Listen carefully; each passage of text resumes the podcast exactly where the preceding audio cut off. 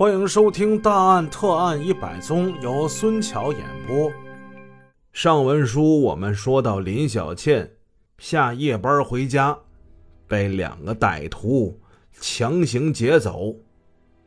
这两个人不光是要钱，还要林小倩的人，把林小倩捂着眼睛，在胡同里是东拐西拐，转的林小倩是头晕眼花。最后，把林小倩带到了一个黑暗的房间。这个房间漆黑异常，两个歹徒谁都没开灯，空气之中弥漫着一股潮湿的气味不光是潮湿，这屋里也不知道是有蒜呐，还是有葱啊，就是一种葱蒜混合的那个气味儿十分的难闻。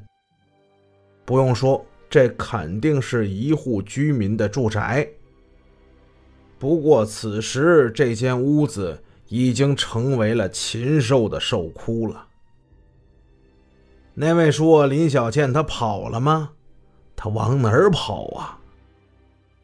那个大个子示意小个儿你先出去望风，然后冲着林小倩一阵的淫笑。就把林小倩给扑倒了，这就完了吗？这个大个发泄完他的兽欲，那小个又进来了。在这间兽窟之内，林小倩惨遭两个歹徒的轮番蹂躏，度过了悲惨屈辱的大半夜。时间来到后半夜。两个歹徒也发泄完了，他们故伎重演，用块布把小倩的眼睛蒙住，又是用自行车把她带到一条又一条的小胡同里转来转去。最后，在小倩感到陌生的一个僻静的地方停了下来。记住了，你敢报警，我就捅死你。我知道你家在哪儿，你别给我整没用的，记住没？两个歹徒恶语威胁一番之后，解开林小倩眼睛上的布，骑着自行车飞快地驶离了现场。在黎明前的黑暗之中，越骑越远，最后消失了。可怜的林小倩跟丢了魂儿似的，东转转西转转，艰难的回到了家。她的丈夫小韩也是彻夜未眠，见到妻子蓬头垢面，跟丢了魂儿似的。小韩顿感不妙，见到亲人，小倩一头扎进丈夫的怀里，呜呜的哭了起来。小韩心里一沉，她已经意识到发生了什么事情了。她这老公头天晚上咋没去呢？头天晚上有一场难得的足球比赛，现场直播，小韩就看着入了迷，忘了时间。等一想到，哎，老婆还没回来呢，这一看表，已经过了下班的时间，赶紧骑着车出去了。可是到了厂门口啊，却不见老婆的踪影，厂里也已经关了门了。这把他急的，赶紧是四处的寻找。他先来到了小倩的娘家，看看自己老婆是不是回了娘家没跟自己打招呼啊？结果没有，娘家还询问呢。哎，咋一个人来了呢？他赶紧是撒了个谎。他也怕自己岳父岳母着急呀，他又想是不是跟厂里的什么姐妹出去了呢？哎，按理说不能啊！我老婆，哎呀，真后悔，自己要是没看这个球，就不会出这些事儿了。眼看时间越来越晚，小韩只好回家，坐在沙发上等着老婆，等着等着呀，就睡着了。直到第二天早晨，他的老婆。衣衫不整、体如筛糠的出现在他的面前，小倩把整个的经过跟自己的丈夫说了一遍。小韩气的是两眼发白，牙咬的是咯咯直响。他几步来到厨房，拎起一把明晃晃的菜刀，来，媳妇儿，你跟我说，那两个流氓在哪儿？我跟他拼了命了。我不知道，不知道。你怎么能不知道呢？你呀，我真的不知道。老婆，你咋还不说呢？你啊，你吃这么大亏，难道就白白放过他们吗？我必须要替你报这个仇。小韩气的是直跺脚。不是我不说，我是真不知道。他们都把我转迷糊了，我也不知道那房子究竟在哪儿啊。小倩讲了这两个歹徒用这迷魂阵的手段，七拐八拐，把自己活活的给转懵了。那咱们咱们就去公安局，咱们去公安局报案。警察肯定有办法找到他们。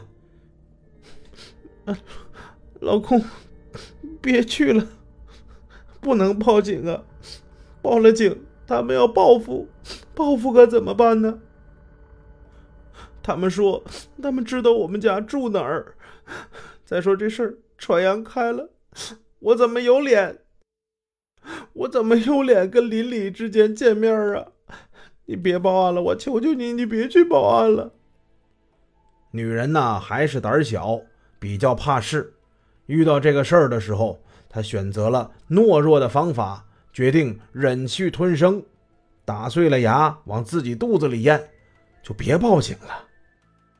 小韩重重的叹了一声气，把菜刀扔到了地上。在接下来的两天里，小韩到工厂给小倩请了病假，没让她上班。这两天本来幸福温暖的小家庭，充满了悲云愁雾。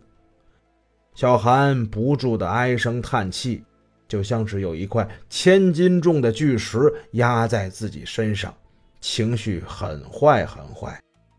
他既抱怨自己的疏忽，更是恨那两个歹徒，使他蒙受了一个男人不应该忍受的奇耻大辱。小倩不再说什么。眼睛总是直勾勾地看着一个地方，许久也不动一下。小韩真是怕他生了病，怕他一时想不开出什么事儿，在过去的两天里一直陪着他。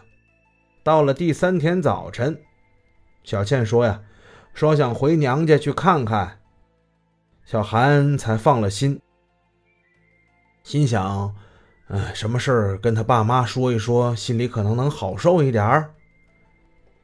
自己老婆两天没上班，自己也没上班，老婆上班不行啊。哎，也罢，他看老婆出了门，自己也把门锁上了，去上班去了。林小倩上午回娘家待了一会儿，快到中午的时候，面容憔悴的林小倩从娘家回来，疲惫无力的趴到床上，轻声的啜泣着。这两天，他表面上很冷静，可是心里已经在激烈的斗争。他想干什么呢？他想死。他不想活着了。她很怕看到丈夫那忧闷的脸，更很怕听到他那一声声沉重的叹息。这个家庭已经失去了往日的欢乐。她没有勇气再活下去了。上午她回娘家，不过就是想看爸妈最后一面。她看了看表，快到中午了，丈夫中午要回来吃饭的。现在不死就来不及了。他找到了一根绳子，把一个凳子放在门口，然后就踏了上去。往门框上系绳子，他握着绳套的这个手啊，在颤抖，心也在颤抖，眼泪哗哗的往下淌，滴落到地上。他才二十四岁呀，二十四岁的人生年华，可以说是人生道路是刚刚开始上路。他很眷恋这个世界，也很爱自己的丈夫，她多想报答父母的养育之恩。但是这一切的一切都被两个恶魔给扼杀了。小倩咬咬牙，把脑袋钻进绳套里了。他两眼一闭，啪的一声，把凳子给踢倒了。